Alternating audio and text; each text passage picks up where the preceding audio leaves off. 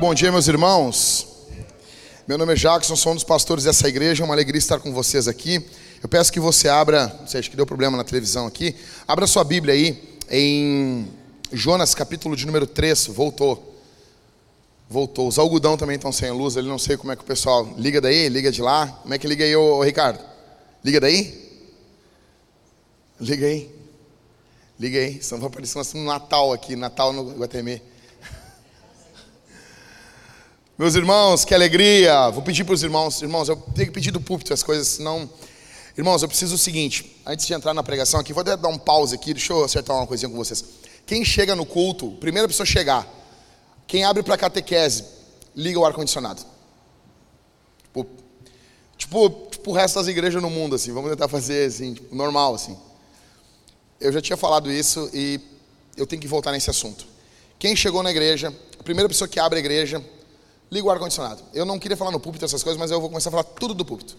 Vai estar todas nossas desgraças, tudo do púlpito, porque é o único jeito. Aí talvez na próxima eu vou quebrar alguma coisa. Eu já quase quebrei esse, esse ventilador aqui num acesso de raiva aqui. E daí vai traumatizar alguma criança, vai ser alguma coisa meio estranha. Quem chegou na igreja? Chegou. Não é a segurança, é a primeira pessoa que chega. Aqueles dois irmãos que chegam duas horas antes do culto o, o, o, pessoal da segurança chega um pouquinho depois. É o pessoal que chega inspecionando se está tudo bem, que liga as luzes, que liga o ar-condicionado. Senão não tem por que essa pessoa chegar cedo, entendeu? Só chega cedo, abre e fica sentado ali mexendo no Facebook. Não. Então, essa pessoa vem, no mínimo duas horas antes, ela liga as coisas, liga o ar-condicionado, liga as luzes, testa, liga as luzes, entendeu? Por quê, gente? Porque é para Jesus. Porque é para Jesus. Eu não sei vocês, eu vou explicar um negócio para vocês. Eu tinha um gol, eu estava falando sobre esse gol hoje com o, com o Gabriel. E o meu carro ele não tinha ar-condicionado, né? um gol 90. Ele tinha aquele desembaçador, o, o, o, sabe aquele desembaçador, aquele desembaçador traseiro, aquele todo errado que o cara bota um, um insufilme, tira, arranca uns filetes, mas tinha. Cara, quando aquilo parou de funcionar, eu fiquei muito injuriado. Porque eu aprendi com um pastor que eu tinha assim, meu, não tem problema não ter recurso. Agora, ter e não usar, isso me perturba muito. Tipo assim, o carro tinha ar quente. Meu, aquilo desembaçava o vidro, aquilo quebrava um galho no inverno, meu. Entendeu? Aí, né, pô, daí ter ou não usar, a mesma coisa. Nós estamos gastando. Gente, deixa eu te explicar. Eu liguei para os caras do ar-condicionado aqui e, e eu briguei muito com o cara. Briguei muito, muito, muito. E brigaria de novo em nome de Jesus. Eu briguei, eu discuti com o cara. Eu disse, cara, o que vocês instalar, instalaram aqui é uma porcaria. É um lixo. Sabe um, um, um cagaião? Eu, uh, sim, sim, foi mais ou menos isso. Não presta. Demite os caras que vieram assim. Dele, oh, mas tu tá irritado? Eu tô muito irritado, cara. Eu tô muito irritado. Eu tô mais irritado do que tu imagina. Daí ele disse, ah, mas como assim? Não é de uma igreja, tipo, estranhando, né? Eu disse, por isso que eu tô irritado. Porque é dinheiro de gente pobre. É dinheiro de gente humilde. A gente tem que valorizar o dinheiro dos irmãos. E a gente desvaloriza o dinheiro dos irmãos. Tipo assim, tá pagando o ar-condicionado, pelo menos não está funcionando. Daí a gente não liga, liga na hora do culto. Não adianta, pode até desligar. Que não vai adiantar em nada. É, entende? Ah, pessoal arrumou, botou luz. Meu, é dinheiro. Vamos usar essa potroca. São seis sermões, nós vamos ligar todas. Nós vamos ligar, reuniãozinha aqui na igreja, nós vamos ligar esse negócio. Vai funcionar. Nós temos que gastar isso aí. Por quê? Porque é dinheiro do povo de Deus. Porque o povo de Deus investiu, cara. Vou dar um exemplo para vocês. Essa água, eu começo a pregar aqui no sermão, ela está gelada, geladinha. Eu vou comprar para mim um, um negocinho, um conosquinho de militar para botar água dentro para não. No final do sermão, essa água está quente. Eu não tomo toda ela pregando eu desço daqui e eu tomo água quente. Por quê? Se fosse minha, pago com o meu dinheiro isso aqui, vocês acham que eu ia tomar água quente? Jamais. Mas como é pago com o dinheiro do povo de Deus, velho? Como é que eu não vou tomar essa água, cara? Isso aqui, isso aqui é sério. Dinheiro do povo de Deus, dinheiro dos irmãos. Meu, tem gente que abre mão de, assim, de muita coisa. Tá entendendo? Então assim, eu sou um pastor que eu tenho uma água fechadinha para tomar, que eu valorizo demais isso, cara. Então aqui, o pessoal que trabalha na Vintage, eu preciso que tenha essa mesma pegada. Enquanto não tiver, velho, eu vou ser, eu vou ser um canhão aqui no púlpito, um, um, um tanque de guerra. E eu vou bater, bater, bater, bater. Só tem duas formas. Ou vocês me arrancam daqui, ou isso muda. E isso tem que mudar. Isso tem que mudar. Isso tem que mudar. Isso não pode ser assim. Não pode. Não pode. A gente tem que estar atento com as coisas. Tá bom? Falei, tô leve. Posso pregar agora. Abra a Bíblia em Jonas capítulo 3. Deixa, deixa eu invocar meu pastor interior aqui.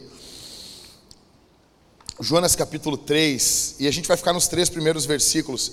Adiante disso, eu já quero dizer para os irmãos aqui, meu, cara, eu meu nível de irritação está no 3, assim. Agora, meu nível de alegria está no mil. Eu estou muito alegre com esse final de semana.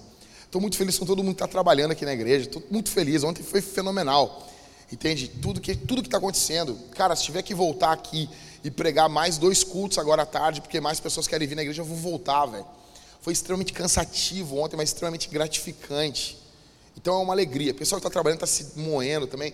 Pô, Jack, estou me moendo. Cara, só mais um conosquinho, tá bom? vai ser uma benção. Jonas capítulo 3, título do sermão, quando Deus ama os desobedientes. Sermão hoje de número 4. Presta atenção, cara, eu continuo respondendo a pergunta: o que, que acontece quando Deus ama? Vocês sabem disso, né? É isso que eu estou respondendo. Fazendo essa pergunta: o que, que ocorre quando Deus ama? Fica tranquilo, eu estou de tênis, não vim de bota, porque se entrar algum fiscal aqui, nós estamos com o número certinho de pessoas para estar no culto, está tudo direitinho, as pessoas despassadas uma da outra né? Conversei com Elvis, tossiram no Elvis, nas costas do Elvis, ali na, no cabelo da. O cabelo da Débora, imagina isso, imagina. Cara, que alegria, né? Cara, é a igreja, né? No meio de uma pandemia, um, um quase vomita ali no cabelo do outro. E ninguém vai tossir hoje no teu cabelo, Débora, tá? Tá muito bem-vindo aqui. Muito bem-vindo. A pessoa agradece, obrigado por não tossir no meu cabelo, né? É, então, assim, mas se entrar um fiscal e o cara pegar e dizer assim, pô, vocês estão. tem algo errado aí. Os caras inventam coisa, né? Uh, eu já vim de tênis para poder ir preso, acho que é melhor ir de tênis. É. Eu trouxe um livro também para ler também, acho que. Ontem eu trouxe quatro, né? Então, gente, o que, que ocorre quando Deus ama? Deixa eu dizer uma coisa: quando Deus ama, Deus dá novas oportunidades. Entenda isso aqui. Quando Deus ama, Deus dá novas oportunidades. Quando o Senhor ama, Ele dá novas oportunidades. Eu vou repetir isso, porque tu tem que entender isso. Quando Deus ama, Deus dá novas oportunidades. Ok? Então assim, ah, como assim, pastor? Se tu já teve uma nova oportunidade de Deus, é porque Deus tem um amorzinho por ti. Uns Deus ama até um pouco menos. Tô brincando. Às vezes eu acho que não. Mas assim, Deus ama você, mesmo você tendo essa sua cara de égua. Deus ama você, tá bom? mas você está de máscara aí, né? Fica tranquilo, tá? Então, quando Deus ama, Deus dá novas oportunidades. O que eu vou falar hoje aqui, tu entende perfeitamente o que eu vou falar, porque tu já viveu o que eu vou falar aqui. Tu já viveu isso aqui. Você já viveu isso, ok? Sermão de hoje, e esses três versículos que eu vou ler aqui, eles revelam a pessoa de Deus. É isso. E eu acho que isso deveria ser importante. Nós somos muito autocentrados, muito focados em nós. Né? Nós estamos vivendo uma geração das mais chatas que já existiram, mais focadas em si que já existiu. Não, eu, eu, eu printei isso aqui, não, não vou poder passar aqui na tela, e eu achei demais isso aqui, demais, demais, demais isso aqui. Uma mulher, só para vocês terem noção, uma mulher, ela. Eita lasqueira. E agora vai. Uma mulher postou o seguinte no Twitter.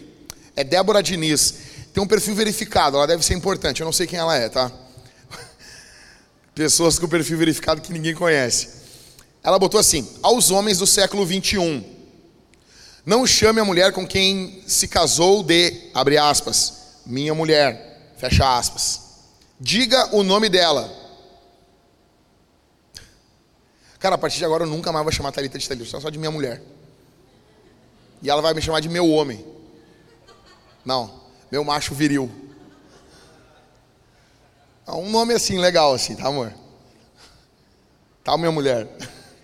Não, aí, tipo, aí um amigo meu, o pastor Pedro, Pedro Pamplona, o nome dele é muito ruim de falar, aí ele disse o seguinte, tá bom, então as mulheres não digam mais pro, pro, sobre, o seu, o seu, o, sobre o filho no seu ventre, meu corpo, minhas regras. Chame o nome da criança. Achei bom. Jantando cedo, né? Aí uma mulher, Ana Luísa, Ana Luísa, Ana Luísa, Ana Luísa, essa Ana Luísa aqui, olha o que ela botou, velho.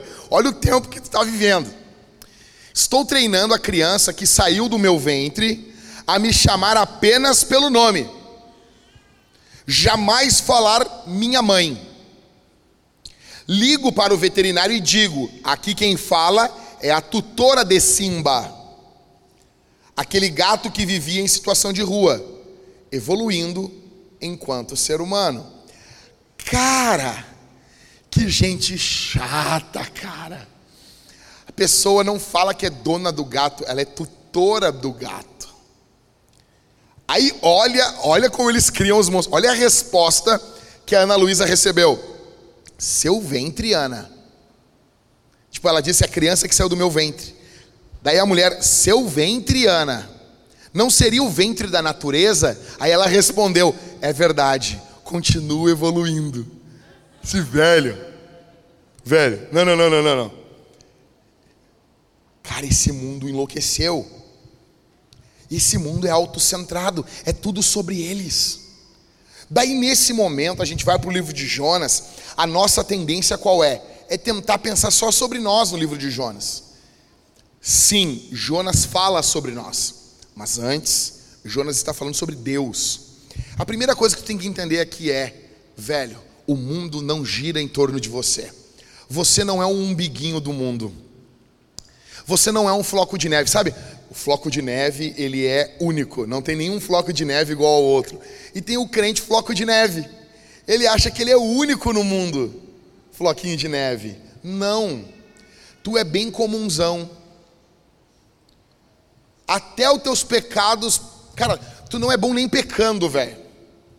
Tu não inventou um pecado novo. Cara, teu pecado é comunzão. Entendeu? Então, vamos ver o que, que a Bíblia está falando sobre Deus aqui. Esses três versos revelam Deus. Primeiro, verso 1: O Deus da segunda chance. A palavra do Senhor veio a Jonas pela segunda vez, dizendo: Olha só, vocês se lembram de Jonas capítulo 1, verso 1? A palavra do Senhor veio a Jonas, filho de Amitai, dizendo. Ou seja, é quase que um, quase que o livro está começando de novo. A palavra do Senhor vem a Jonas pela segunda vez. A segunda vez. Jonas não está mais no ventre do peixe. Jonas não está mais na tempestade. Mas Jonas continua nas mãos de Deus. E se ele está nas mãos de Deus, ele tem que obedecer. Se ele está debaixo das mãos de Deus, ele precisa obedecer. Jonas continua no time de pregadores de Jesus. Entenda isso aqui. Jesus tem um time. Jesus tem um time de pregadores. Tem um time. Camisa 10 é o Spurgeon. Então tem um time de muitos pregadores. E tem os pernas de pau. Eu sou um deles. Eu tô lá para dar-lhe pau, entendeu? Tem os classudo, tem os pifador, entendeu? Augusto Zicodemos é um pifador. Só pifa os caras. Ah, pastor, o que é pifar? É largar o cara assim, na beira do gol, sabe? Aquilo que o Ronaldinho Gaúcho fazia. Passava o cara e o cara ficava na cara do gol. E esse time de pregadores, Jonas, na cabeça dele, ele podia estar fora do time de pregadores. O que que o verso 1 está dizendo? Deus está dizendo para Jonas: Jonas, tu continua no time. Diz a história que nos anos 90, eu ia direto em jogo de futebol nos anos 90. Eu tinha 12 anos de idade e eu ia sozinho no estádio. Os anos 90 eram anos diferentes. Com 12 anos, minha mãe dizia: pode ir no jogo, só de gauchão. E lá ia eu, feliz da vida. Eu ia no jogo no Grêmio Juventude, Grêmio Caxias, e conta a história que, assim, eu não sei se isso é verdade, mas, cara, vindo de quem de quem estão falando, a probabilidade é de ser muito grande. Eu estava num jogo que o Derley foi fazer uma defesa, eu amava ver o Derley jogando, por quê? Porque o Derley era louco. Te lembra, né, Der? Ele foi fazer uma defesa, a bola pegou, bateu na mão dele, bateu no chão e subiu. Vinha um atacante do Caxias, ele olhou a bola, ele olhou e tinha as mãos. Mas ele disse: por que usar as mãos? Ele deu um pulo para trás e chutou com, com a sola do pé na cara do cara. Foi lindo de ver. ficou assim, ó, pênalti. A marca da esteira no rosto do cara, ele foi expulso. Num dos jogos, ele bateu no zagueiro, deu um tapa no ouvido do Scheid. Só velho lembra do Scheid, ninguém fala no Scheid. E num jogo ele enlouquecendo, o Filipão deu um tapa no ouvido dele, no intervalo. E ele foi tirar as luvas porque achou, pô, não estou no time. E o Filipão disse: Não, cara, tu continua jogando, só para de encher o saco. O que Deus está fazendo com Jonas é a mesma coisa. É um tapa no ouvido de Jonas dizendo: Para, cara, tu está enlouquecendo. Eu mandei tu ir para Nínive, tu, tu quer ir para Tarsis. E Deus faz isso com você e comigo muitas vezes. Vem algumas adversidades na vida como se fosse um tapão, sabe aqueles de pai dos anos 80? Pum! Vem com muito amor. E com o tempo tu começa a saber que pelo barulho do vento, tu sabe até de que lado está vindo. Ah, vem da esquerda. Ah, entendeu? Sabe, tem a cara de tomar tapa. Quem é criança assim, apanhou, sabe como é que é a cara de tomar tapa? Quem brigou no colégio sabe como é que é a cara de tomar soco. Tu não toma um soco com o rosto assim, né? Tu prepara o rosto para o soco. Deus está fazendo isso com Jonas, mas Deus está dizendo: Jonas, isso aqui é para tu aprumar, para tu entender. Só que tu tá no time ainda, cara, eu conto contigo. Veio pela segunda vez a palavra do Senhor a Jonas. Isaías 43, 2 diz, quando, você passar pelas águas, eu estarei com você. Quando passar pelos rios, eles não te submergirão. Quando passar pelo fogo, você não se queimará. As chamas não atingirão. Ou seja, o povo de Deus passa por meio das adversidades, mas as adversidades não consomem o povo de Deus. Hebreus capítulo 13, verso 5 diz: De maneira alguma deixarei você, nunca jamais o abandonarei. Deus não havia abandonado Jonas. Jonas vira as costas para Deus, mas Deus não vira as costas para Jonas. Isso é fenomenal, velho. Isso é lindo demais.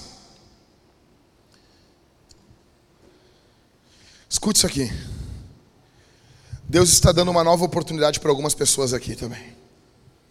Ah, pastor, como é que sabe disso? Porque tu está aqui ouvindo mais uma pregação. Porque tu está aqui ouvindo mais um sermão. Mais um. Mais uma vez você tem a oportunidade de cantar a Jesus. Mais uma oportunidade você tem de tocar a tua mão nos sacramentos. Como você anda usando as suas mãos? Você vai tocar as suas mãos no corpo e no sangue de Jesus. Mais uma oportunidade, filho de Deus. Assim como Jonas, você está ganhando mais uma hoje.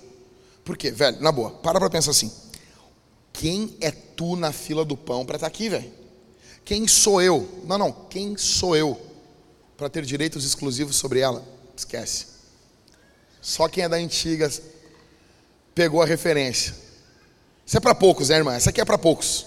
Isso aqui foi para poucos. Isso aqui não, isso aqui, isso aqui é para poucos. Então, assim, quem, quem, quem, sou eu? Quem é você? Quem sou eu para estar com a Bíblia aberta pregando aqui, meu velho? Quem sou eu? Que, que graça é essa eu poder falar o Evangelho para o povo de Deus? Isso aqui é um privilégio. Isso, não, isso é um privilégio. E ontem ainda, velho, ontem, depois, depois do primeiro sermão, a Ingrid veio e me deu um Ben Jerry. O pastor, prega. Quem sou eu, velho? Você podia viver de Ben Jerry. A oferta do pastor ali, ó. No Antigo Testamento eles davam uma oferta, davam metia o garfão ali na carne e dava para o sacerdote. Esse cara, essa igreja, ó, pastor, nós vamos pagar o teu salário em Ben Jerry. Eu estou feliz. Aí eu comi aquilo assim com uma alegria, velho. Cheguei turbinado para pregar no segundo culto. Aí depois do segundo culto, tinha o terceiro ainda. A Isabela me liga ou manda mensagem, não sei. Ó, oh, Jack, eu deixei uma pizza na tua geladeirazinha aí, no teu frigobar aí. Come. Eu, eu disse, eu não mereço vocês. Cara, quem é tu, cara? Tu não era para estar tá aqui, velho. Tu era para estar tá debaixo de sete palmos. Tu era para estar tá morto. O que, que tu fez de tão extraordinário no mundo? Velho, só tem gente comum aqui, velho. Só tem pagador de boleto. Dizem que para entrar na Tesla, uma, uma empresa aí do, do, do Homem Ferro, o Elon Musk, tu tem que responder uma pergunta. O que, que tu já fez de extraordinário? Não é que ideia extraordinária tu tem. Ideia é fácil. Tem muita gente com ideia aqui. A minha pergunta é: o que que tu já fez de extraordinário? Não, meu, tu é bem comum, eu sou bem comum, bem na média, bem na média comunzinho, até abaixo da média. Velho, olha isso. Deus vem até você. Não banaliza a oportunidade que você está recebendo hoje. Não pensa que isso, ah, que isso é devido, cara, aos teus lindos olhos. Não. Se for por lindos olhos, eu jamais podia estar aqui, né?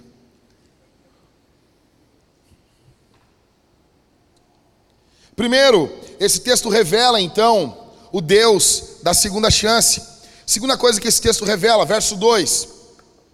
O Deus que não apenas dá uma segunda chance, mas ele envia de novo. Verso 2: Levante-se, vá à grande cidade de Nínive e pregue contra ela a mensagem que eu lhe darei. George Morrison dizia: a vida cristã vitoriosa é uma série de recomeços. É isso recomeçar, não importa se você caiu no chão, você tem que levantar, velho. A vida cristã nada mais é do que isso. Você peca, se humilha, Jesus perdoa, você se levanta e segue, e faz o que tem que ser feito. Deus está dizendo para Jonas: Jonas, levante-se. Tem um texto de Miqueias 7,8 que eu gosto muito. A primeira vez que eu li ele, eu não li na Bíblia, eu li, eu li no livro Peregrino quando o peregrino está caído assim, e ele diz: Por que te alegras, ó inimiga minha? Ainda que tenha caído, levantar-me-ei. Se morar nas trevas, o Senhor será a minha luz. Velho, você tem noção? Talvez você está caído, talvez Jonas está caído. E eu por muito tempo pensei assim, até, até semana, eu pensei, pô, o peixe vomitou Jonas em Nínive, né? Mas não, né? Óbvio que não. Verso 2: Levante-se e vá à grande cidade. Tipo, vai para lá, ele não está lá, né? Ele levanta, compra passagem e vai de novo. Ah, mas tem teólogo que ainda que acha que foi na praiazinha de Nínive e tal ali. Então, whatever. Cara, Deus ele envia de novo, ele perdoa, ele envia de novo, ele, ele é bondoso. E não apenas Jonas, tem vários caras que foram perdoados na Bíblia. Na verdade, a Bíblia é um livro de de Deus perdoando os caras, perdoando as porcarias que os caras fazem. Olha só, quatro homens perdoados e restaurados por Deus. Primeiro, Abraão, que é um cara mais sem vergonha do que Abraão. Abraão é homem de Deus. Ah, não, a gente não dá a unha de Abraão. Abraão é o pai da fé. Mas, velho, Deus chama ele para ser bênção para o mundo, ele vai para o Egito. Cara, tá lá, ele fica com medinho, ele oferece a mulher dele. Óbvio que Deus fez uma obra na vida dele, ao ponto dele entregar o filho em sacrifício. Cara, isso é seríssimo. Ele era um homem que amava o Senhor, que foi perdoado e foi levantado. Só que assim, Deus teve misericórdia dele. Segundo, Moisés. Moisés, velho, quem é Moisés? Moisés um dia está caminhando, tem um hebreu discutindo com um egípcio, aí ele vai apartar a briga e ele simplesmente mata o egípcio. Tipo, cara, o cara é o, o, Batman. O cara é o, não sei, o cara é o Capitão Nascimento. Passou o cara. Enterrou na areia. Da onde? Do Egito. Super inteligente, né? Aquela areia do deserto, aquela, aquela areia lá do, do Oriente. Aí outro dia ele chega, tem dois hebreus discutindo, ele vai falar, o cara diz, cara, quem te constitui juiz sobre nós? Quem? Vai me matar também? Ele fica apavorado, foge. Depois de 40 anos, ou seja, ele está com 80, ele vê uma sarça no deserto que ardia, queimava, mas ela não se consumia. O milagre não é a sarça pegar fogo. Sarça é, um, é um, uma planta braba, tipo cinamoma em Porto Alegre. Todo lugar que tu vai tem. E aquele negócio pegando fogo ali era natural, mas não era natural ele queimar e não se consumir. Deus chama ele e envia ele para o Egito. Aí Cara, ele vai para o Egito, aquele lance todo, aquele negócio sai, não sai, deixa meu povo ir, não deixa meu povo ir, vai, sai, o povo passa, Deus faz deusice, abre o mar vermelho, o povo passa, quando está vindo atrás, faraó, os cavaleiros, Deus diz, faleceu, e derrama as águas sobre eles, eles morrem todos ali, como diz a Shirley Carvalhais, um tal de faraó, Aí tá feito, ele tá com o povo, vai aquele negócio todo, ele sobe no monte, Deus vai dar os dez mandamentos, o dedo de Deus escreve os dez mandamentos. Primeiro mandamento: não terás, outro, outro, não terás outros deuses diante de mim. Segundo, não, não farás para ti imagem de escultura. Terceiro, não tomarás o nome do Senhor teu Deus em vão. Quarto, lembra-te do sábado. Quinto, honra teu pai e tua mãe. Aí quando chega no sexto mandamento, não matarás. Aí, pô, Moisés olha, não matarás. É sério isso. Ele tinha matado. Os homens olhavam para ele e viam nele um assassino. Deus olhava em Moisés e via nele um legislador. Porque Deus não olha como o homem vê. Deus não olha como o homem enxerga. Eu não estou aqui banalizando o pecado. O pecado é sério, levou Jesus à cruz. O pecado é seríssimo. Se você vive em pecado, você vai morrer e você vai ir para o inferno, que é o teu lugar. Mas em Jesus a redenção, e eu estou falando aqui de perdão, de uma nova vida, de, um, de uma nova existência começando. Esse Deus nos envia de novo. Quer falar? Terceiro, de Pedro, que é um cara mais louco que Pedro. Pedro é o Jonas do Novo Testamento. Ele implica com outros povos, com outras etnias. Ele é extremamente centrado, extremamente focado na sua, ali na, no seu povo, nos judeus. Aí ele chega e diz para Jesus: Senhor, fica tranquilo, nós estamos juntos, eu não vou te trair. Aí Jesus se vira assim para ele. Parece que Jesus está falando para o pai assim: Pai, eu conto, o senhor conta. Pedro, antes que o galo cante, tu vai me negar três vezes. Pedro, né, né. Cara, Pedro ficou com medo diante de uma mulher. Não era nem o Império Romano, não era nada. Era uma criada que chegou para ele, não podia fazer mal nenhum para ele. Ele nega Jesus três vezes. Aí ele vê, Lucas vai narrar que ele vê o Senhor. Na hora que ele nega, é daí que o irmão Mel, o, o Gibson, ele pegou essa ideia do Evangelho de Lucas. Que Jesus se vira e olha para ele no momento que ele nega. Ele sai correndo desesperado. Ele negou Jesus. Ele é um traidor. Aí chega no finalzinho do Evangelho de João. Jesus, eles estão pescando. Pedro abandonou o apostolado, foi pescar.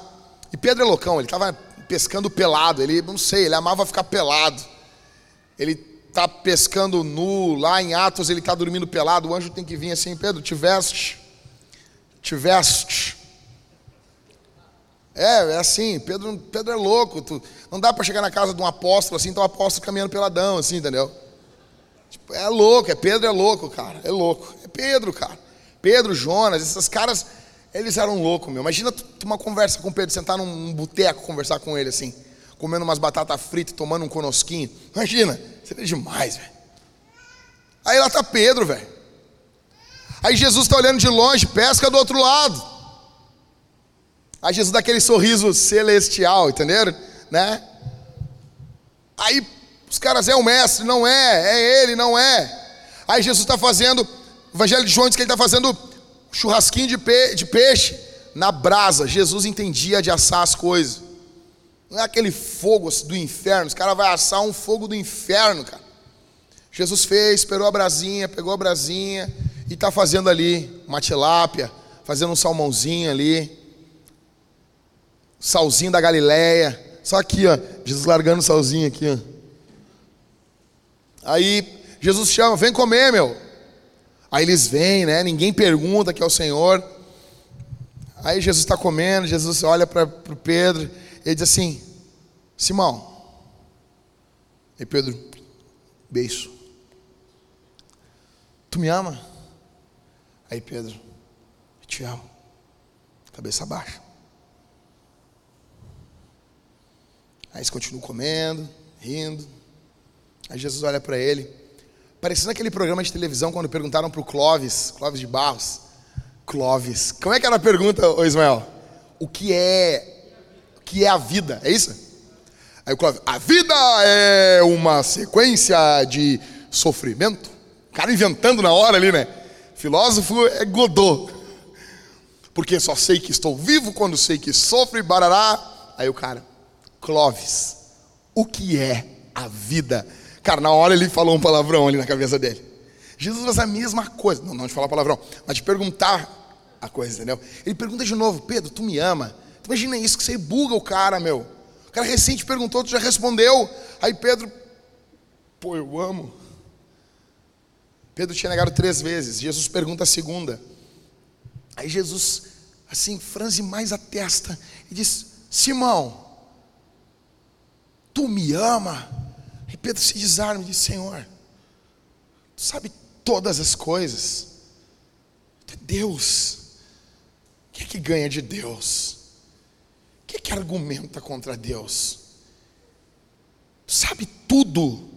Tudo te é revelado. E tu sabe que eu te amo. Aí Jesus diz: apacenta as minhas ovelhas. Pedro, eu quero tu no ministério. A gente vai fazer bastante coisa junto, Pedro. Nós vamos botar isso aqui, nós vamos botar para quebrar. Nós vamos virar esse mundo de pernas para o ar. É literalmente assim aquele planet shakers, esses agitadores do mundo, que é o que está em Atos lá. Esses agitadores do mundo chegaram até nós. Você imagina um mundo assim, um, um leite, os caras batem assim, faz uma batida. A igreja era isso, cara. Cara, deixa eu dizer uma coisa para vocês. A igreja do Novo Testamento hoje, ela ganharia o mundo para Jesus no mínimo em 50 anos. Alguns missiólogos dizem isso. O Spurgeon defendia isso. Que a igreja do Novo Testamento hoje, ela evangelizaria o mundo todo em 50 anos.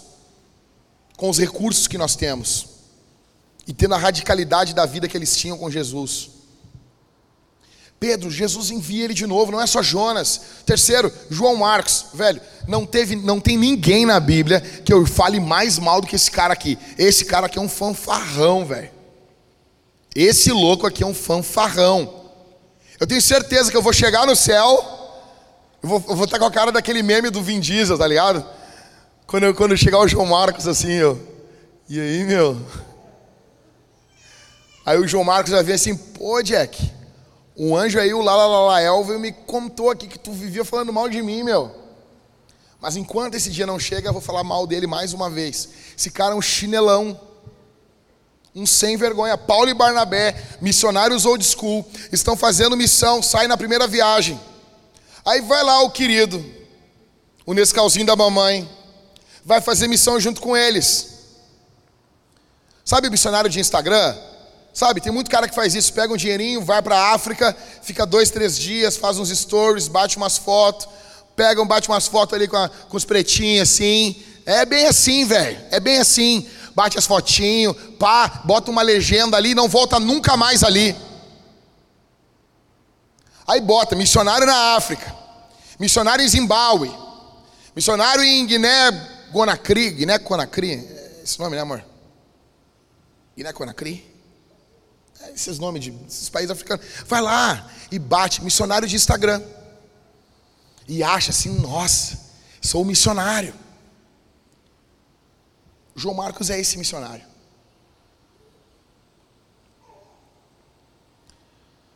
Na metade da viagem, a Bíblia diz que ele vai embora. Que ele vai embora. O que, que ocorre, cara? O que, que ocorre? Paulo e Barnabé seguem, eles voltam, e daí eles falam: Cara, vamos visitar as igrejas de novo. Vamos ver como é as igrejas que a gente plantou, elas estão. Vamos de novo. Aí vamos. Aí o Barnabé, vamos levar de novo aí o João Marcos. Aí Paulo, quem? Quem? João, esse aí? Não, não.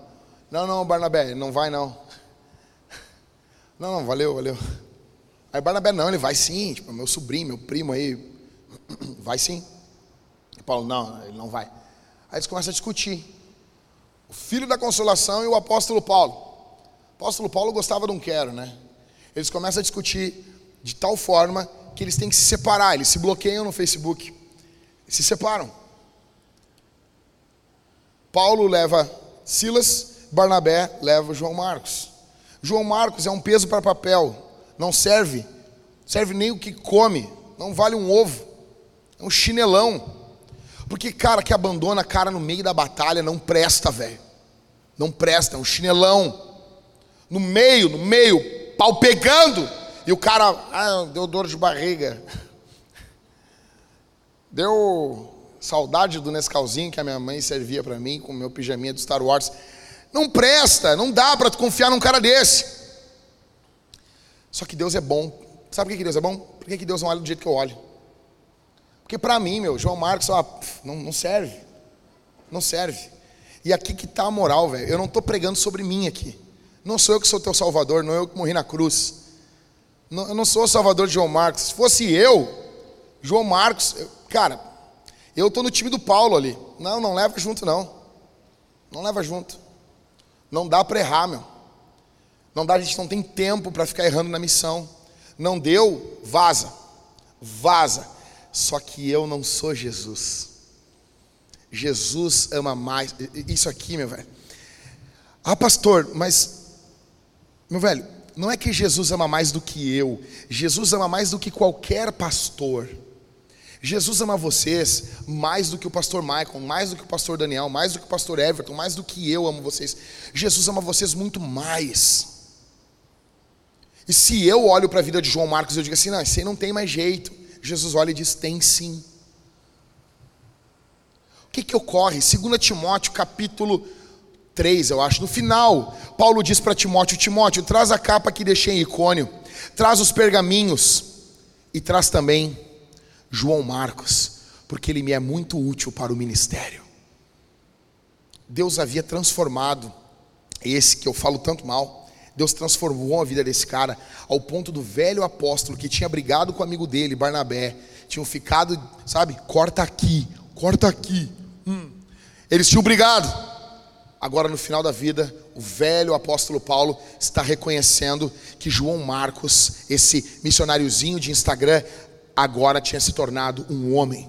Era um missionário old school, era muito útil. Porque Deus não olha do jeito que eu e que você olha, do jeito que nós olhamos. Deus é diferente. Não atente para a sua aparência, Samuel, porque eu olho o coração. É por isso que você está vivo hoje aqui. Deus pode enviar você de novo. Hoje existe restauração para você, graça para você, amor para você, bênção para você. Não desperdice isso. Não jogue isso fora. Não pense que vai ser sempre assim. Em primeiro lugar, o texto nos mostra o Deus a segunda chance. Em terceiro, o texto nos mostra o Deus que nos envia de novo. Em segundo, em terceiro, nos mostra o Deus que não pode ter seus planos frustrados. Verso de número 3. Acompanha comigo aí. Acompanha comigo aí. Vamos lá. Verso 3. Jonas se levantou e foi para Nínive. Segundo a palavra do Senhor. Ora, Nínive era uma cidade muito importante diante de Deus. Eram necessários três dias para percorrê-la. Olha só, Cara, só um tolo, só um louco, só um vai pegar e vai, depois de passar pelo que ele passou, vai seguir em rebeldia. Mas infelizmente alguns aqui fazem isso. Deus livra você, Deus ama você, Deus protege você, Deus cuida de você, mas você continua agindo em rebeldia. Sabe por quê? Porque no momento que nós estamos passando por um aperto, a gente está com o coração bem quebrantadinho. Porque o ferro está quente, maleável. A gente faz várias promessas para Deus. Não, Senhor, Senhor, se o Senhor me livrar dessa, eu juro, eu juro. Já falei com quantos caras que estavam desesperados, o cara namorando a guria e eles transando e atrasou a menstruação da guria. E o cara, não, se o Senhor me livrar dessa, livrar o que, o animal? Livrar o que, o retardado? É livrar o que? De um filho? Seu imbecil. Seu... Aí, a grande diferença, cara, em alguns homens tolos, para alguns homens muito tolos, é essa. Jonas se levantou e foi a Nínive. Segundo a palavra do Senhor. Jonas é tolo, Mas tem gente que é mais tolo ainda do que Jonas. Porque Deus livra e o cara, se fosse aqui, assim, ó, cara, vem um cara assim, não, é o seguinte, tu vai, tu tem um câncer. Aí o cara não, não, não tem que fazer só um exame para confirmar, mas 99% de certeza que tu tem um câncer. Ai, pede oração na igreja, faz figa ungida. Ah, vamos lá, Jesus, vai, me ajuda, Senhor. Agora eu prometo, agora vai. E daí faz promessa, agora vou ser um homem de Deus, eu vou orar, eu quero cuidar da minha família, eu quero fazer isso, eu quero cuidar dos meus filhos. Ah, Jesus, eu quero ser útil e vai, vai, vai, vai, vai, vai, vai. Aí quando vê, chega lá, não, não, não era câncer, trocaram os exames. O cara voltou à vida de novo. O cara era para sair de lá. Ah, nem, o cara sai de lá assim, ah, mas nem era tanto. Nem era tão sério. Nem era. Ah. Nem era tanto. Você sabe do que eu estou falando. Você já viveu isso. Você sabe do que eu estou dizendo. Você, você entende o que eu estou falando.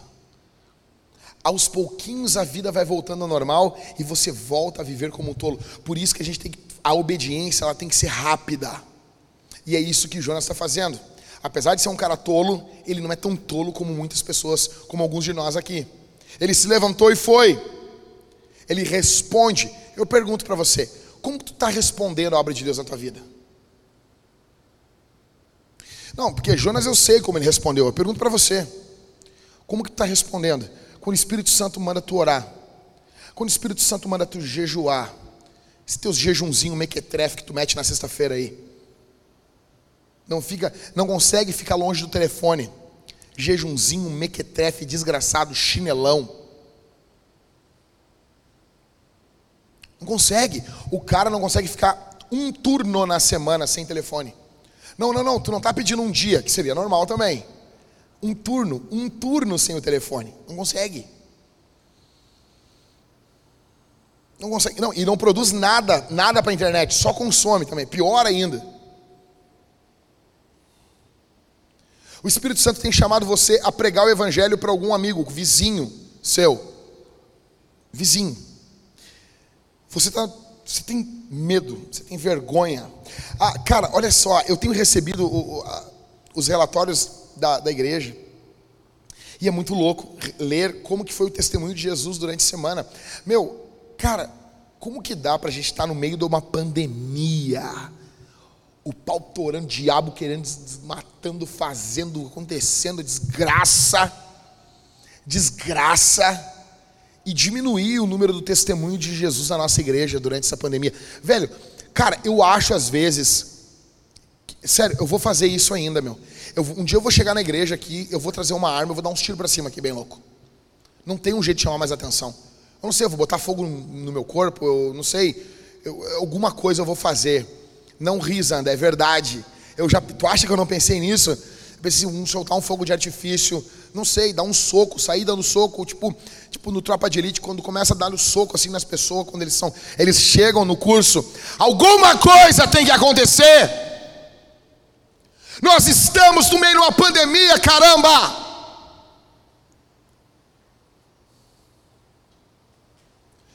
Você não pregou mais. Mas vê que agora tem, a, tem o distanciamento escambau. Tem rede social. Com essa tua cara de ego aí, se tu abrir uma live no, no, no Instagram, vai ter três loucos. Vai ter, vai ter. Quando um louco fala, três loucos param para ouvir. Eu duvido que se tu abrir um negócio assim, ó, eu vou ler um sermão do Spurgeon aqui. Sabia que teve igrejas que eles não tinham pastor? Pastor é a coisa meio que menos importa numa igreja. Não sou importante aqui. Se precisam de Bíblia. Se alguém abrir aqui, abrir, o que é um pregador do Evangelho? Pregador do Evangelho é alguém que olha a Bíblia. Olha só, só isso aqui. Tu vai entender hoje quem é um pregador. O pregador do Evangelho é alguém que abre a Bíblia, lê e diz: Eu acredito nisso aqui. E ele olha a realidade e ele fala: Isso está acontecendo. É isso, velho. É alguém que não ignora a realidade. Bem-vindo ao mundo real. Aí a gente está no meio da pandemia. Tu pode ler um pedacinho de um sermão do Spurgeon, o devocional do Spurgeon. Três minutos. Tu abre a tua live e tu fala, tudo bom? Meu nome é João. Eu quero ler para vocês um devocional do Spurgeon que foi uma bênção na minha vida hoje. Aí tu lê, lê ele, e tu agradece, e tu diz: vou orar pelos pedidos de oração de vocês, só isso, cara. Aí tu, aí tu salva essa live e tu pode mandar para outras pessoas. Cara, qualquer chulé consegue fazer isso. Mas sabe por que tu não faz? Porque tu tem vergonha. Ninguém vai invadir e te matar. Ninguém vai te matar por fazer isso. Tu não está num país perseguido. A perseguição que tu tem é mental. Tu é tão fraco, cara, mas tão fraco, velho. Que desgraça. Tá, não quero mostrar cara. Beleza. Beleza. Não, com certeza, essa cara linda que tu tem, eu também não ia querer mostrar. Tá certo? Então tem o WhatsApp, não precisa mostrar cara, nem a voz. Tu pode pegar um textinho, um testículo curto, escreve e manda esse texto numa lista de transmissão. Tu não paga nada. Manda para quatro, cinco pessoas e bota no final. Como que eu posso orar por ti? Porque isso já vai dar uma abertura. Negão, de três, de quatro endemoniados, um responde. De quatro, quatro, pinga demônios. Meu, meu pastor, aqui é muito fácil, aqui os seus amigos são de igreja, pastor. Mas meus amigos pingo demônio, esses são os melhores. Sabe aquele amigo que se tu, pum, tu torceu, o cara cai uns demônios assim, cai uns Exu, entendeu? Tá falando contigo, tu não sabe se ele tá bem assim ou não. Esses caras que precisam de Jesus, velho. Daí nós estamos no meio da pandemia, tu não faz isso. Porque Jonas, ah, ele está respondendo a palavra do Senhor. Meu, se Jonas, eu não sei vocês, mas tem uns caras na Bíblia que eu penso assim, vai, esse, se esse cara fez isso, eu leio a Bíblia assim, velho. Não, não, não, não, não, não, não, não, não, não, não, não, não, não, não, não. Se Jonas foi, quando eu leio isso aqui, não sei vocês, eu me considero um pouquinho mais do que Jonas. Eu sou chinelão também, que nem Jonas, mas não tanto, tá ligado? Não tanto. Aí se Jonas se levantou, eu digo assim, não, peraí um pouquinho. Pera um pouquinho, vamos se respeitar, né? Vamos se respeitar. Não, não vou, não. Só um pouquinho. Eu não vou perder para esse cara aí. Aí, cara, minha pergunta, Jonas se levantou, e tu? Está se levantando aonde? Tua bunda não para de crescer. Só fica sentado. Só fica sentado a bunda vai ficando do tamanho do universo.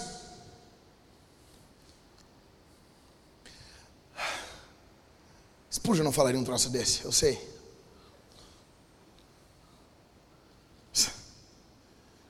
Cara, Nínive, ela tem 95 quilômetros de extensão. Meu, 95 quilômetros. Uh, daqui até Novo Hamburgo é em torno de 45, 50 quilômetros. Ou seja, é uma ida e uma volta de Novo Hamburgo. O texto bíblico diz aqui no verso 3 que é necessário três dias para percorrer. É mais ou menos 31, 32 quilômetros por dia a pé. Negão, Jonas não tinha esses tênis caros do Halisson aí, ó. Esses tênis, esses tênis aqui, esses Nike, esses negócios. Ah, que ele tem o, o EVA. E, ah, e, e tem um limite. Não pode usar muito. Tem que deixar o EVA descansando para usar no outro dia. Tem cheio desses para que aquilo nos tênis agora. Sabe? Todos vocês aqui, tênisinho bonitinho, todo mundo, todo mundo. Jonas não. Jonas estava usando aquele sandalhão de Jesus lá, meu. Negão, 30 quilômetros por dia, velho, é muita coisa. Eu corri 5 hoje de manhã e eu tô quebrado. Jonas ia caminhar 30 por dia e pregando. Sabe quantos habitantes tem em Nínive nesse período? Uma média de 600 mil habitantes. Cara, era uma cidade, ela é grande para os dias de hoje. Para o período bíblico, então ela é gigante. Cara, acho que 600 mil habitantes, pode pesquisar para mim aí. Deve ser o tamanho de quê? Caxias ou Canoas? É grande pra caramba, velho. O Jonas está indo pregar. O Jonas está indo, velho. Lá vai ele. Escuta. Nínive é grande em extensão. Nínive é grande em rebelião. Nínive é grande em pecado. Nínive, Mesmo sendo grande extensão, grande em rebelião, grande em pecado, Nínive não precisa de um grande pregador. Nínive precisa de um grande salvador. E se o salvador é grande, o pregador pode ser vacilante. O pregador pode ser até pequeno. Não importa o tamanho da obra e nem o tamanho do obreiro, importa o tamanho daquele que envia o obreiro. E Jesus é poderoso, ele pode usar você. Jesus pode usar você. Jesus pode, meus irmãos, Jesus pode usar você.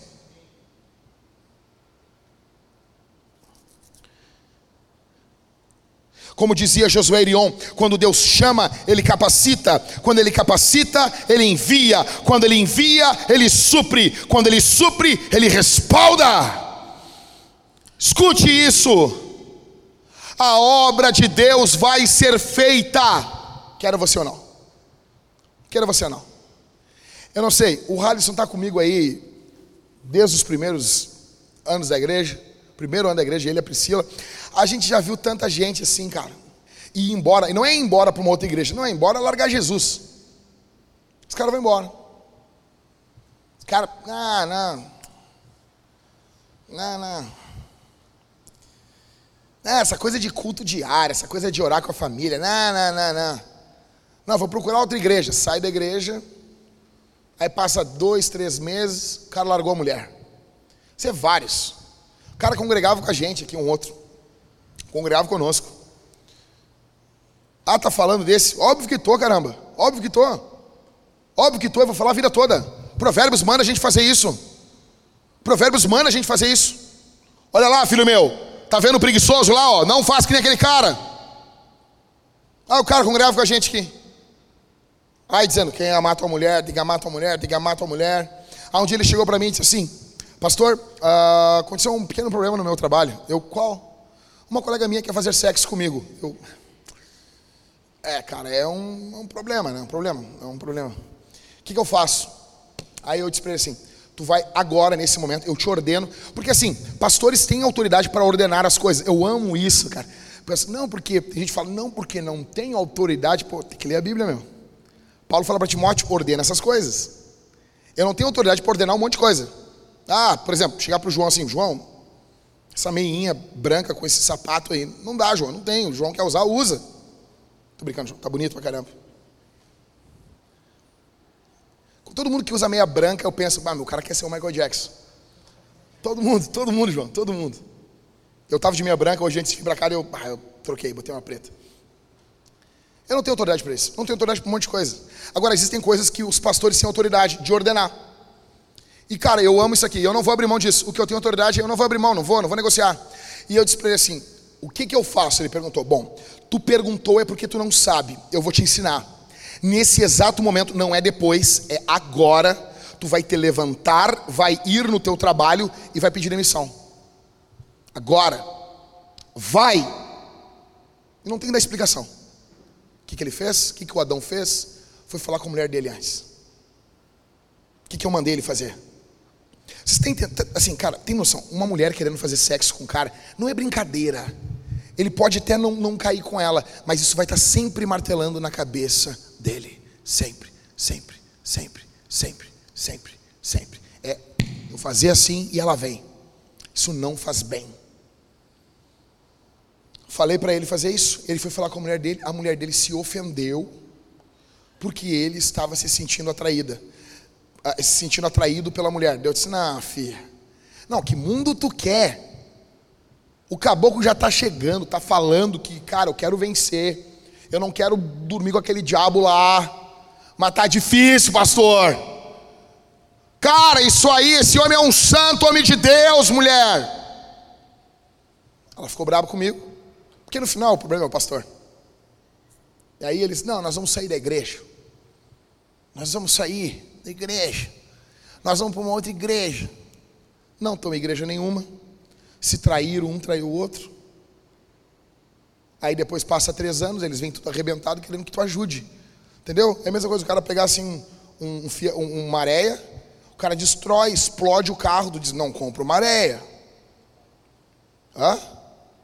É, não compra uma maré. Compra esse outro carro, compra o palio, compra o Uno de firma, compra o Celta do Felipe, né? Felipe, não. É, cara. O que, que aconteceu?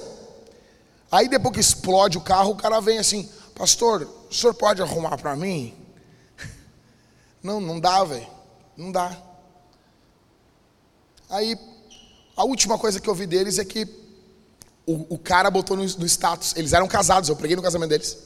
Eles botaram no status, num relacionamento sério. Eles rebaixaram o relacionamento deles de casamento para relacionamento sério. Que é o que os homens mais querem, né? Menos compromisso com a mulher. E por isso que alguns homens fogem aqui da nossa igreja, porque aqui a gente vai apertar, é pé no pescoço. E o cara fugiu. Cara, Jonas está se levantando e está indo. A graça sempre vai nos conduzir a um lugar que o nome de Jesus seja glorificado. A obra de Deus vai ser feita com esses caras ou sem esses caras. Eles saem da igreja e a igreja seguiu. E se eu sair da igreja, a igreja vai seguir. É um privilégio para mim estar dentro. Não é um privilégio para vocês me ouvir. É um privilégio para mim poder pregar. É um privilégio para vocês poder congregar juntos. É um privilégio para nós estarmos juntos. Você entende isso? Isso aqui muda todas as coisas. Meu, Jesus, ele está fazendo uma grande obra no mundo. Olha para mim aqui, velho. Quando Jesus ressuscitou dos mortos, quando Jesus levantou dos mortos, meu, ele está fazendo uma coisa muito extraordinária. Eu vou falar um pouco sobre isso no culto de Páscoa. Depois da queda dos nossos pais, todo o mundo ele está indo em, em direção ao caos, à desordem. Não, o mundo não está evoluindo, o mundo está involuindo. Acho que existe esse termo, né? Ok. Então o mundo ele está fazendo, ele está entrando para um estado caótico. Isso é o que alguns estudiosos vão chamar de entropia.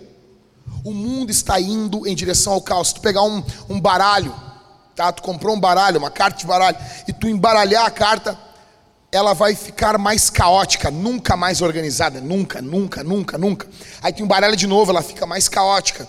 Ela nunca, ao embaralhar as cartas, ela vai ficar mais organizada do que antes.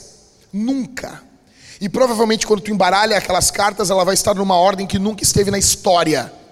Nenhum baralho no mundo. Tudo caminha para o caos. Mas quando Jesus ressuscitou dos mortos, ele inverteu isso. Agora a vida está invadindo esse mundo. Você tem noção disso? E por causa desse ato de Deus, de ressuscitar o seu filho Jesus dos mortos, agora a vida, agora as coisas são antinaturais no mundo. O natural é o caos, mas o evangelho vai avançando. Então o natural seria o casamento ir piorando, a criação dos filhos ir piorando, tudo ir piorando. Mas não, o Evangelho vem, agora ele transforma o homem, e o homem passa a amar sua esposa a cada dia mais, passa a amar o seu filho a cada dia mais, passa a amar a sua igreja a cada dia mais. As famílias vão melhorando, o reino de Deus vai vindo, porque isso aqui é uma amostra do reino de Deus. Nós estamos em um mundo caótico. Isso aqui você é uma prova de que o reino de Deus está vindo. O reino de Deus está avançando sobre esse mundo. Assim como uma onda cobre a praia, o reino de Deus está vindo de forma poderosa, está avançando. Sério, pastor? Mas não parece. Meu, se tu, não, se tu olhar do início da história, tu vai ver que sim. Começou com 12. A gente está com lucro, velho. O reino de Deus está avançando poderosamente. O reino das trevas avança, mas o reino de Deus avança mais ainda. Jesus está fazendo algo no mundo. Ele vai fazer. Ele só te convida, velho. Quer estar dentro? Eu estou fazendo uma coisa fantástica no mundo. Eu estou levantando um povo, uma nova, um, um novo homem, através de Jesus. Quem é o cristão? Eu falei para vocês isso em Efésios. É uma nova criação, é uma, é uma criação nova. Porque Cristo é o segundo Adão. A humanidade ela é dividida em dois grupos: os que estão em Adão e os que estão em Cristo. Essa semana eu pedi perdão para o pastor Michael, pastor Daniel e o pastor Everton. Eu disse para eles assim, cara, eu quero pedir perdão para vocês. Sabe, um monte de loucura ocorrendo na nossa igreja, um monte de loucura. Eu disse assim, velho, às vezes eu acho que a Vintage ela é um manicômio. Sério, é assim que eu vejo. E o papel dos pastores, dos diáconos, é nosso assim, Rally, é só impedir que o pessoal pegue a chave. E que eles não acessem a sala de armas. O nosso trabalho é esse. Eles, sabe, é tanta loucura ocorrendo no nosso meio, assim. E eu disse, meu, é um hospício, a gente só não pode deixar eles tomar conta. E daí, pá, todo mundo cansado com um monte de coisa que ocorreu é, dessa semana na igreja. E eu disse assim, velho, desculpa ter chamado vocês para isso. Ele está, tá bom, tá desculpado. Eu disse, velho, mas é, é, Jesus quando me chamou, ele não me contou também. Ele só diz, ô oh, meu, eu tô fazendo um negócio muito louco, tu quer estar tá junto? Eu disse, quero. E é a vintage, é uma consequência disso. Jonas está dentro. Eu quero saber se tu está dentro. Como dizia Hudson Taylor, a obra de Deus começa difícil, se torna impossível, então ela é feita. Oito coisas que tu tens que saber antes de dormir hoje. Primeira, a graça de Deus segue seus filhos. Jonas estava sendo perseguido pela graça de Deus. Sabe? Existe uma palavra no hebraico chamada recede que é exatamente isso. É essa misericórdia que segue, que persegue. Estava conversando com, sobre essa palavra uma vez com o, o Ismael. Te lembra, Ismael? O cara, não lembro. em português é perseguição, né? É, é, sou estranho, né? Mas é isso mesmo. Essa misericórdia de Deus que persegue o seu povo, que stalkeia o seu povo. Você não consegue se livrar dela. Minha filha não tem como se livrar de mim. Essa semana, semana passada, eu estava chegando em casa com a minha cadela, com a Fib, e estavam os portões abertos. E a minha filha saindo assim, saindo, caminhando assim. Bem pequenininha, eu olhei ela, passou um portão, e eu pensei que a Thalita estava com ela. E ela passou o segundo portão, ela ia saindo, assim, bem louca.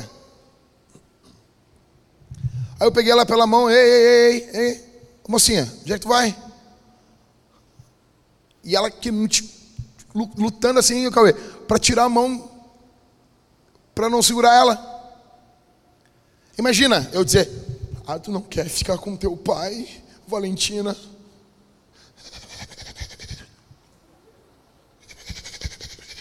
É isso, Valentina? Então tá. Então, não, eu não vou fazer isso. Não vou fazer isso. É minha filha que eu vou fazer? Eu vou perseguir. Não importa se é confortável ou não para ela, eu sou o pai dela. E eu vou sempre estar lá. Então, peguei ela e carreguei comigo. E ela. Ah! Parecia uma hebreia, uma hebreia jogando terra na cabeça, assim, chorando, lamentando. Viu a liberdade escorrendo por meio dos dedos. Por quê? Porque eu sou o pai dela. A graça de Deus é exatamente assim. Se você é filho de Deus, a graça de Deus vai perseguir você. Isso não é para levar você a pecar. Atenção. Isso é para fazer você temente a Deus. Mas o amor de Deus vai além da forma que você vive. E Jonas nos mostra isso. Deus não deixou Jonas sozinho. Segundo, a graça de Deus, ela não lança os seus pecados passados na sua face. O marido faz isso. O marido faz. Mulher mulher não faz, né? Né, irmãs? Mulher não, mulher não, não joga as coisas na cara, né? Não faz, não faz, né, amor? Nunca, né, amor? Nunca. Pastor também não, né, irmão? Pastor não faz isso. Faz sim. Mulher faz, marido faz. Mas Deus não faz. A graça de Deus. Deus não fala para Jonas assim: Ô Jonas, e aí, Jonas? Eu avisei, né? Eu não te avisei. E é bom falar isso, né, meu? Quando tu fala um negócio ali, o nego se ferra e tu. Te avisei, né? Não aviso mais. Né, né? Né, Não aviso mais. A graça de Deus não faz isso. A graça de Deus não faz isso com Jonas e não faz isso com você. Se você se arrepender hoje do seu pecado, cara, a graça de Deus vai estar com você. Terceiro, todo livramento tem o alvo de gerar obediência na missão. Jonas é livre não para pegar, ah, segue a vida, não. Ele é livre para obedecer. A pergunta que eu faço para você aqui hoje: Deus operou um milagre na sua vida e como você tem respondido a isso. Deus chamou você para a obra do ministério e como você tem respondido a isso. Deixa eu explicar uma coisa para vocês aqui, meus irmãos. Deixa eu abrir o peito para vocês aqui no finizinho do sermão. Deixa eu contar um negócio. Eu estava na minha casa e eu venho há tempos falando mal de político. E eu amo. Se tem uma coisa que eu amo fazer é falar mal de político, de todos eles. Para mim é tudo um bando de chinelão. Se deixar, eu vou começar a falar mal deles agora. E a Bíblia manda orar por eles, manda interceder por eles. Então, eu quero falar mal dos políticos. Eu vou orar ao Senhor e eu falo assim: Senhor, abençoa o nosso governador, esse vagabundo. Abençoa ele, Jesus. Dá sabedoria para ele. Senhor, o nosso presidente, Senhor. Esse cara é louco. Abençoa esse cara, Senhor. Dá para ele sabedoria. Deus, o nosso prefeito. Eu não sei se esse cara está fazendo o que está fazendo para agradar a gente. Eu não confio nele, eu não boto minha mão no fogo. Senhor, dá sabedoria para esse cara, abençoe esse cara, Senhor. E eu vou me irritando, eu me irrito com político. Político, todos eles me irritam. Até os que eu gosto um pouquinho mais. Todos eles me irritam. Todos eles. Eles aumentam os nossos impostos. Eles se metem na nossa vida. Agora o governo federal diminuiu, zerou o imposto do diesel. 18 estados do Brasil. Como diminuiu o imposto lá? Eles subiram o imposto no estado. Os caras são loucos. É tudo louco, cara, no nosso Brasil. Eu vou me irritando. Eu vou me irritando. Só que isso não gera vida na minha vida. Isso não transforma minha vida. Deixa eu dizer uma coisa para você.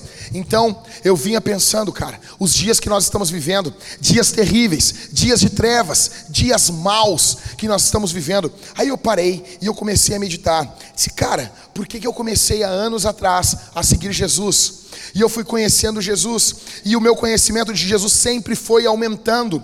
Eu sempre fui conhecendo um pouquinho mais de Jesus a cada dia que eu andava com Jesus. Meu período de oração, ele foi aumentando. Meu, minha devoção na escritura foi aumentando. Eu sei que tem muita coisa para ocorrer na minha vida ainda. Eu sei que muita coisa precisa ser transformada em mim. Aqui os meus pecados estão latentes para você. Quem me conhece dentro da minha casa sabe que eu sou exatamente assim como sou no púlpito. Eu sou um cara extremamente limitado, mas uma coisa eu posso dizer da obra de Jesus na minha vida, ela sempre foi aumentando.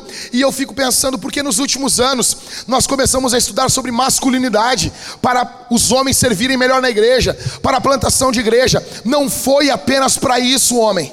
Ficou muito claro uma coisa na minha mente: eu fui feito para esse momento, eu fui feito por Deus para esse período, para isso que está ocorrendo hoje. Jesus me fez para isso, Ele me forjou para isso. Então eu disse para Jesus essa semana: Senhor, eu vou passar por esse período, eu vou passar por essa época, firmado do Senhor, em nome de Jesus. Homem, Deus levantou você para isso. Deus tem forjado você para esse momento, cara. Nós temos homens de geleia na nossa, na nossa época, homens fracos. Cara, Deus chamou você para esse período. Homens aqui da Vintage, escute isso aqui. Por que, que vocês acham que a gente está se reunindo, sobre, aprendendo sobre Jesus, aprendendo sobre o Evangelho, aprendendo sobre a graça de Deus, para comer bacon, tomar cerveja? É para isso? Para dizer, estou numa igreja diferentinha é para isso? É para isso? Ah, na vintage pode fumar. Vai fumar o Satanás.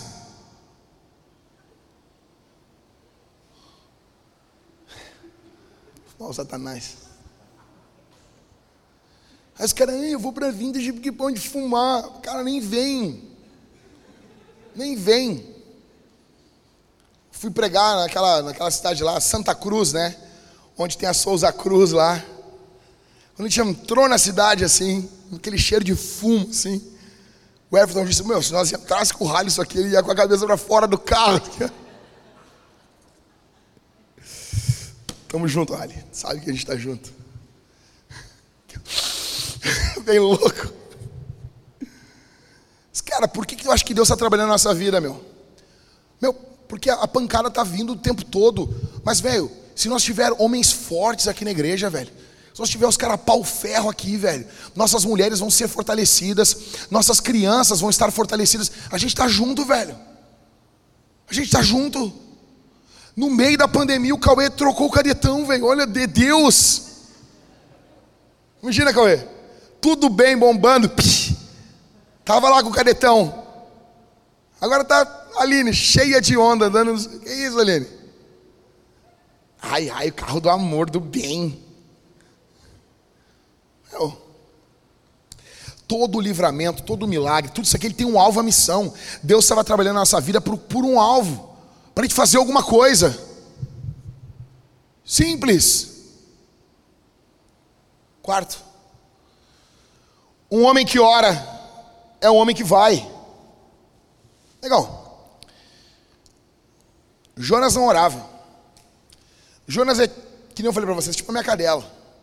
Nunca vi, nunca vi minha cadela dobrar joelho, velho.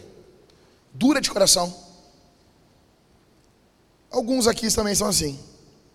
Aí, agora no capítulo 2 a gente vê Jonas de joelho dobrado. Entendeu? A gente está vendo Jonas de joelho dobrado. Quando a necessidade vem, velho, tem um pastor que eu eu não tenho contato com ele, mas há pessoas que eu amo têm contato com ele e falam muito bem dele. Isaac Sixu, uma coisa assim. E ele está entubado. Está entubado por causa do Covid. Um homem novo, com mulher, com filho. Velho, pessoas que eu amo muito, pastores que eu amo, que eu admiro muito, amam ele. Eu não conheço ele, nunca vi uma pregação dele, nada. Mas eu creio que ele deve ser um homem de Deus, ele é um homem de Deus. O que eu comecei a fazer?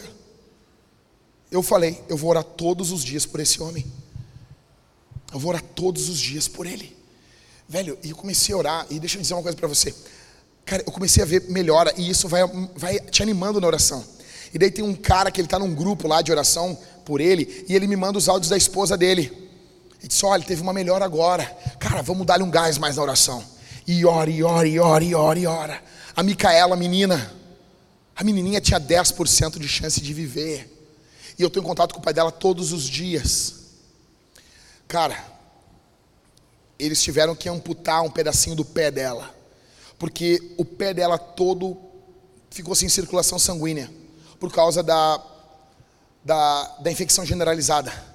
Ela ia perder, talvez perca o pezinho ou um pedaço da perna e o pai contando para mim, chorando, dizendo assim: Pastor, eu assinei o papel, foi a coisa mais difícil. Eu ter que assinar o papel para amputar um pedacinho do pé da minha filha, os dedinhos dela.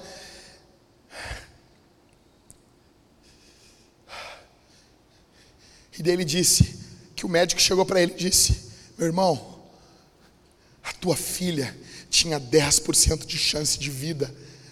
Isso já é um milagre. E eu me lembro que eu dobrei o joelho. Eu tenho orado todos os dias pela Micaela. Todos os dias. E essa semana eu estava muito cansado. Eu queria ir dormir. Eu disse: Eu não vou orar. Deus entende. Sabe? Sabe a do Deus entende? A do Deus entende é a mesma do. Ah, eu mereço. Eu vou comprar isso aqui. Quem aqui conhece essa aí? Ou, oh, tá, de, tá de dieta, dieta, dieta. Ah, vou comer isso aqui. Ah, eu posso. Quem aqui já fez isso? Ninguém? Ah. E daí eu estava nessa aí do Deus entende. Eu fico imaginando assim aquele meme, assim, Deus de cima, assim, não entendo não. Vai orar o relaxado. Está na cara que Deus não entende. Como assim? Jesus é Deus. Jesus está com os, os, discípulos no Evangelho de Marcos. Os caras estão podres de cansado. Jesus vem e xinga eles. Vocês não oram nem uma hora. Tipo, Jesus ora pra caramba, né? Tipo, nem uma hora é pouco para Jesus. Nem uma hora de oração. Aí Jesus sai, os caras dormem. Aí tem os puritanos diziam: não, dormir na oração não tem problema. É, dos puritanos não tem um cara, um pregador brasileiro que diz: é como dormir no braço do pai. Os puritanos diziam o contrário: quando tu dorme na oração, tu dormiu embalado pelo Satanás. Então, velho, tem que estar tempo orando. E Jesus xinga os caras, é óbvio que Deus não entende. Óbvio tem que orar. Velho, lá estava eu orando, cara. Eu um caco, um caco de barro. Por quê, velho? Porque eu sou bom? Não. Porque eu sou muito ruim. E porque a situação é seríssima. E ver essas duas respostas de oração, cara. Eu dobrei os joelhos com os pastores e a gente gritava pela Micaela. Nós orávamos, murrava o sofá, pedindo: Deus, por favor. Eu disse, Senhor, por favor, não deixe essa menina morrer, Senhor. Por favor, intervém, Senhor com misericórdia, ensina de outro jeito o que o Senhor quer ensinar através da morte dessa menina. Faz outra coisa, Senhor, por favor, Senhor. E Deus respondeu. E Deus respondeu. Jonas está indo, porque Jonas orou. Começa com dois minutos de oração. Cinco.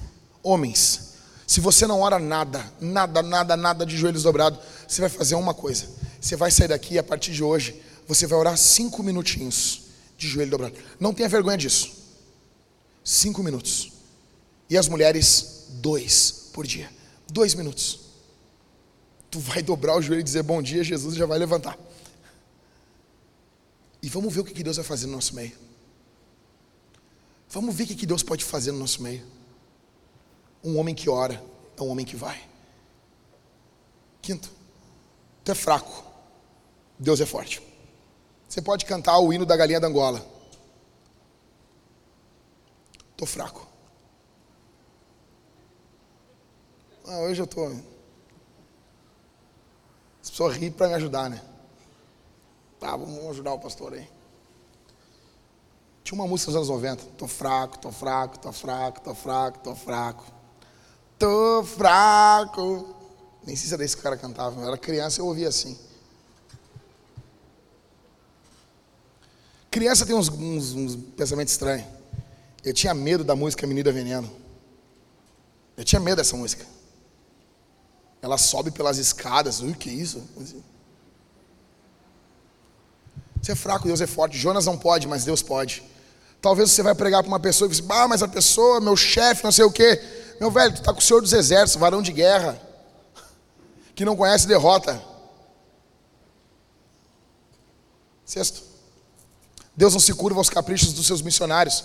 Jonas é cheio de onda. Deus. Imagina, Jonas era um profeta meio com nojinho dos negócios, né? Tipo uns aí não come fígado e tal. Aí Deus fechou. Vai, vai ficar na igreja do peixe ali. The First Fish Chapel. Vai ficar ali, orando ali, clamando ali Deus não se curva. Sétimo, toda tempestade tem um fim. Toda, toda, toda. Meu irmão, tem um fim.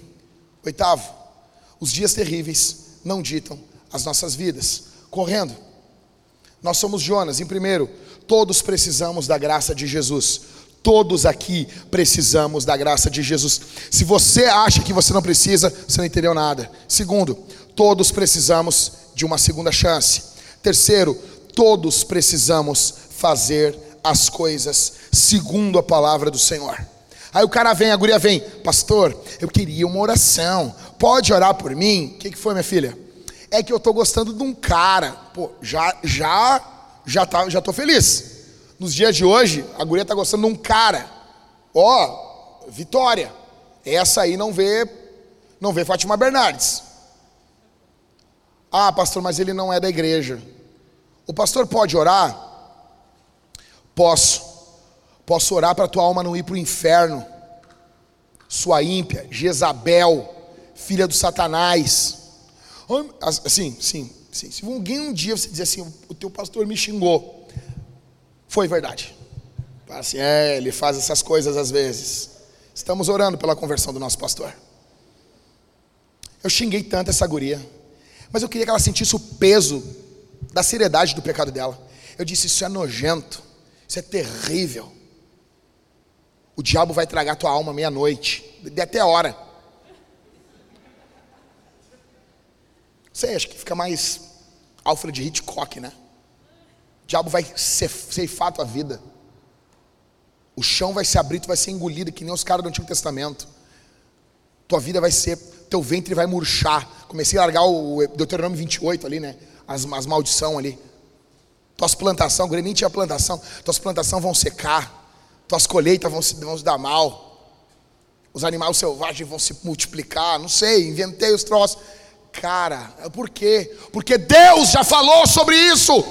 o animal. Deus já disse na palavra dele, o que ele já disse, não tem que orar. Ele já disse, não é para casar fora do Senhor. Ah, mas a Cláudia, a Cláudia casou com Vespasiano e eles estão bem. Então vai, casa então. Chega no Salgado Filho lá, vai entrar no avião. Na Azul, por favor, né? Aí vai entrar na Azul ali. Aí uma aeromoça, tudo bom, senhor? Ah, azul, lhe dá bom dia. E só para lhe informar que de dez aviões que estão decolando, nove estão caindo. Boa viagem, senhor. Tu vai entrar num avião desse? Tu não vai. Tu não vai entrar. Nem se fosse o contrário. Jonas ele entende, velho, eu tenho que fazer o que a Bíblia diz. E acabou. Os caras ficam inventando moda, nós cremos que a Bíblia é a palavra de Deus. Não, não, olha aqui. A gente acredita que Deus fala, a única coisa perfeita nesse mundo é esse livro aqui. Isso aqui é perfeito. É a palavra de Deus.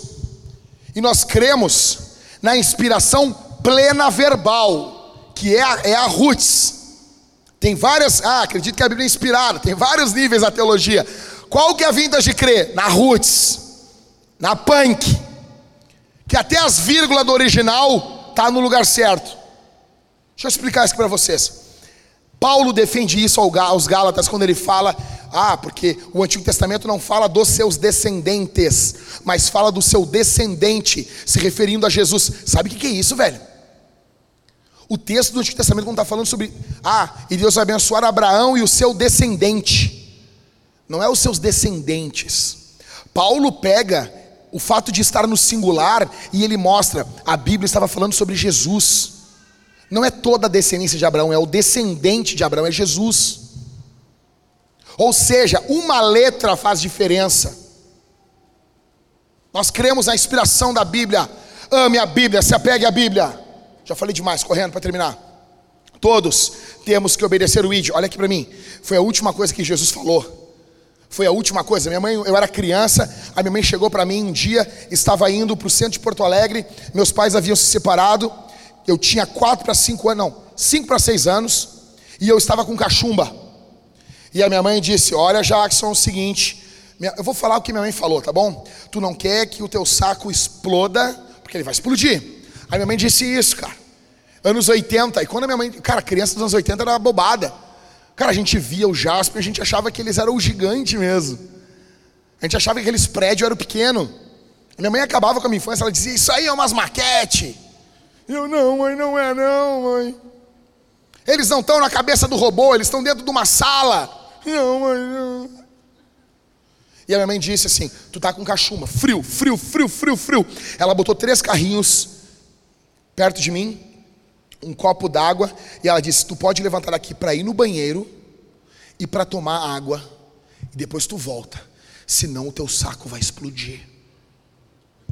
E ela saiu, velho, e eu fiquei ali parado. Meu, ainda bem que ela não morreu. Eu ia ficar parado ali, meu. Se a minha mãe não voltasse três anos, eu ia estar paradinho ali, só indo do banheiro, tomando água e indo no banheiro para despejar a água que eu tomava e brincando com os carrinhos. Velho, para mim era muito sério o que ela falou. Sabe por que era sério? Porque foi a última coisa que ela falou antes dela sair. Qual foi a última coisa que Jesus falou antes de subir para o céu? Jesus estava subindo para o céu. É, falou, galera. Puxou o freio de mão. Ide por todo mundo, prega o evangelho a toda criatura. Quem crer e for batizado será salvo. Vão em todas as ações, façam discípulos de todas as ações, batizando em nome do Pai, do Filho e do Espírito Santo, ensinando-os a guardar as coisas que você tem ordenado, e eis que estou convosco todos os dias até a consumação dos séculos. Tira o freio de mão e segue subindo. Foi a última coisa que Jesus falou antes de subir para o céu. Isso tem que ser importante. Isso tem que ter importância. E daí tu vive como se isso não fosse importante. Terminando. Jesus é um Jonas maior e melhor. Primeiro, Jesus nunca ficou em dúvida. Ele disse: Eis-me aqui, envia-me a mim. Jonas tem dúvida. Jesus não. Jesus vem. Jesus veio. E terceiro, Jesus carregou a cruz, caiu, se levantou e foi até o madeiro. Pastor, a Bíblia não diz que Jesus caiu. Precisa?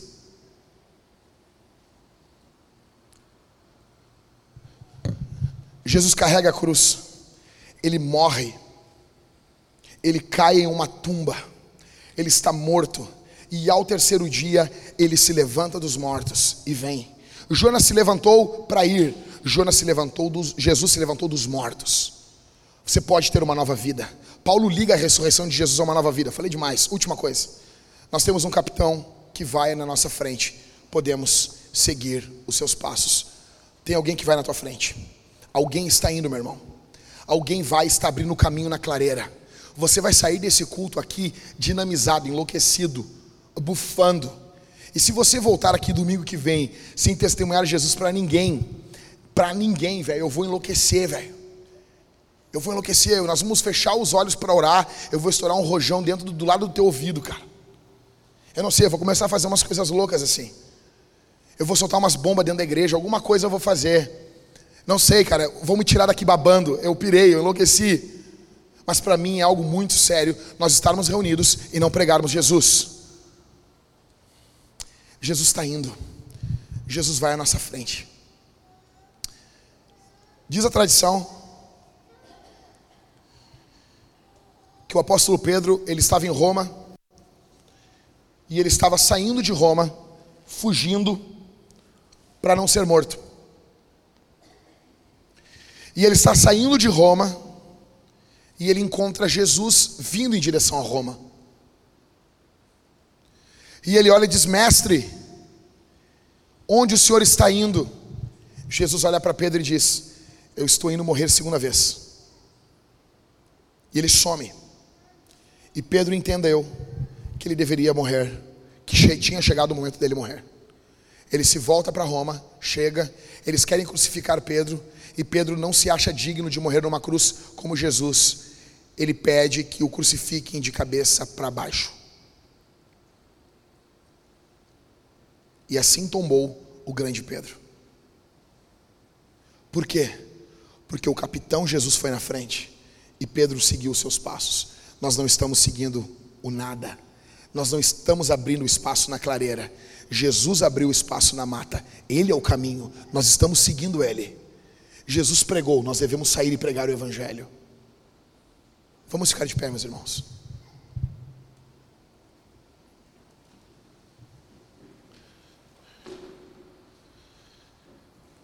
Nós vamos responder esse sermão. Primeira coisa que a gente vai responder financeiramente. A situação é a seguinte, Vintage. Eu recebi o relatório ontem. Nós temos hoje em caixa 14.883 reais. É o dinheiro que tem na igreja. Isso é bastante dinheiro para mim, para ti.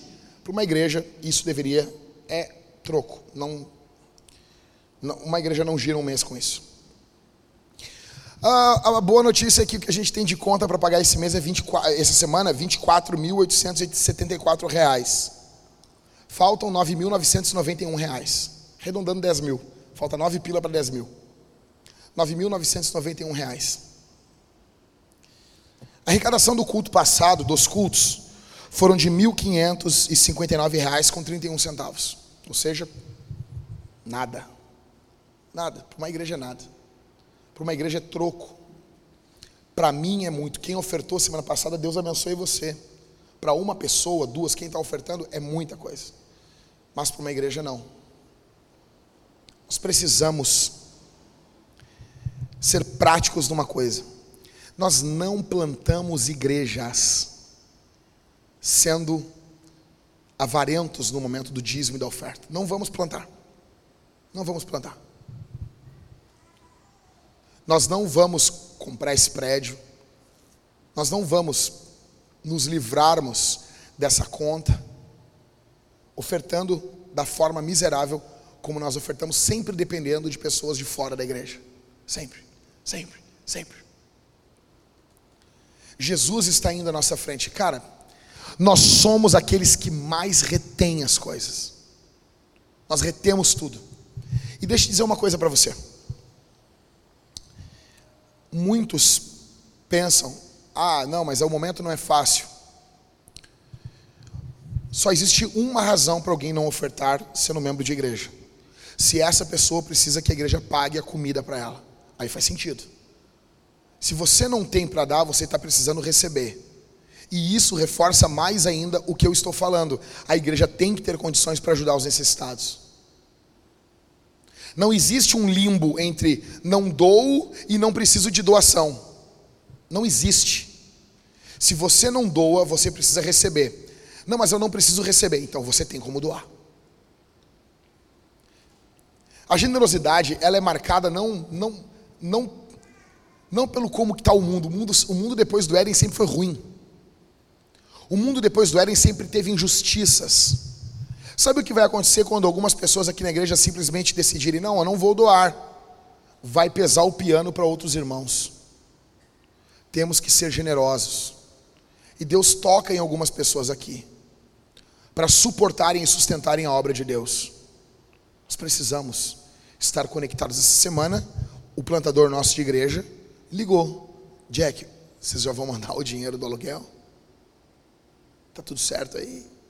Mandando sinal de fumaça. Eu entendo ele. Eu sei bem como é que é. Pessoas dizem, não, eu vou me comprometer. E não se compromete coisa nenhuma. Primeiro ano, a Thalita e eu sabemos muito bem. Primeiro ano da Vintage. Uma média de 95% das pessoas que diziam que iriam se comprometer com a gente. Tudo puf, puf, papo furado. Em primeiro lugar, nós vamos responder isso aqui com os dízimos e ofertas. Ou no caixotão ali, aquele caixote old school, que a gente pega nosso dinheiro e deposita ali. Ou na máquina de cartão ali, de débito, crédito com o Tavares, tá com a camiseta da Adidas ali. Você vai, você pode passar o seu cartão no débito, no crédito. Eu era contra oferta no crédito, até que eu conheci pessoas que usam o crédito para tudo. E no final do mês elas pagam uma conta só. Então, você administra suas finanças como você quiser.